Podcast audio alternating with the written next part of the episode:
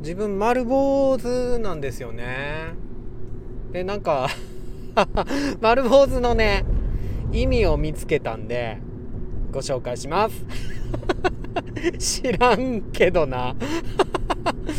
うん。えっと、きっかけはまあね、あるんですけどね、きっかけなんかどうでもいいんですよね。なんで、丸坊主に意味なんてないんですけども、うん、まあね、丸坊主でも俺モテるよっていう。まあまあまあ、それは置いといて、あの、高瀬と子供たちって学校のね、子供たちとか、それとか職場の先生たちとかね、うん。まああんまり職場の先生たちそこまでね、フランクに、は、そういう関係じゃないかもしんないけど、子供たちは、いつもね、わ、先生今日も光ってるねって言ってね、言ってくれるんですよね。うん。ありがとうっつって。先生、先生輝いてるねって言うんだよ。ありがとうって言ってね。言ってね。いや、本当に光ってるねってね。あのー、ありがとうってね。うん、もうピカピカやん。うるさいわみたいな。そんなね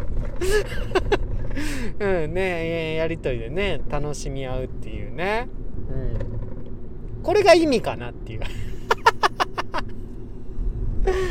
あの、まあ、初めてのね出会った子供たちにやるギャグっていうのはね日の出やりますって言ってね机の下からね頭ちょっとずつ出してってピカーンご来光とかっつってねやったらウケるんですけどおでこがねバーって出てくる 頭丸いんでね、丸坊主生かして、ピカーンってやるんですけどね、それがまあ太陽にね、似てるっていうギャグを説明するほど恥ずかしいことないんですけどもね、それをやって、で、光るっていうね、これでもいいでしょ？うん。でも、生き方につながってかん？こういうのってさ、な、よく言うじゃないですか。暗い、暗いって言ってるぐらいやったら自分から惹かれる人間になれってね。惹かれるってあのねそれこそピカーンですよ。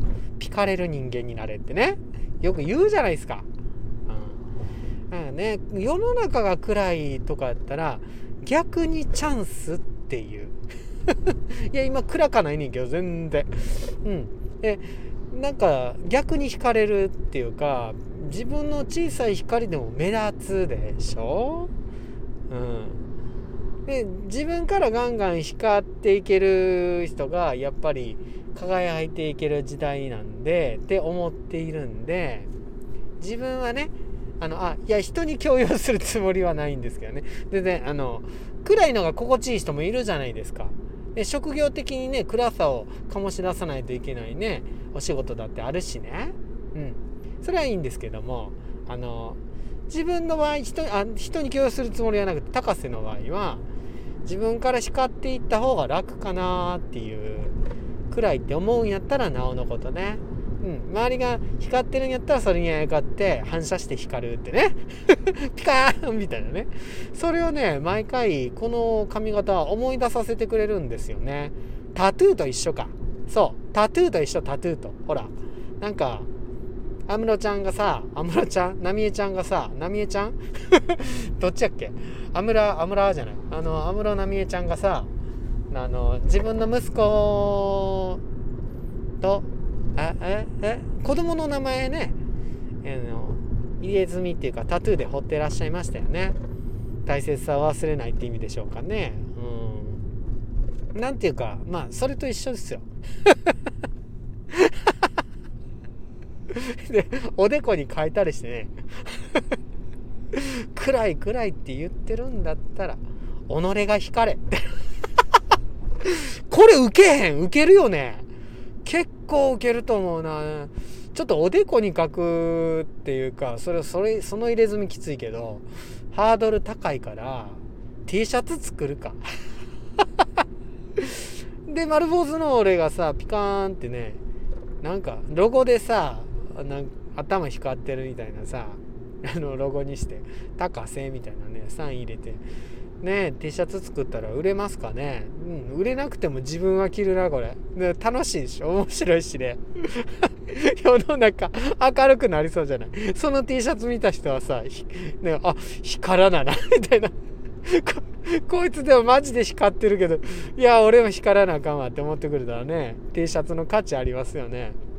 でそれ自分が着てたら周りの人がね見るってわけでしょ？で見た人が光り出すんやったらすごい影響力ですよね。これが波紋かな。どんどん広がっていく光の波動波紋。いかがですかね、まあ、これがね丸坊主の意味ですよ。タトゥーみたいなもんで。自分の暗い暗いって言ってるんやったら自分が光れを思い出すための髪型っていうのが意味ね。知らんけど。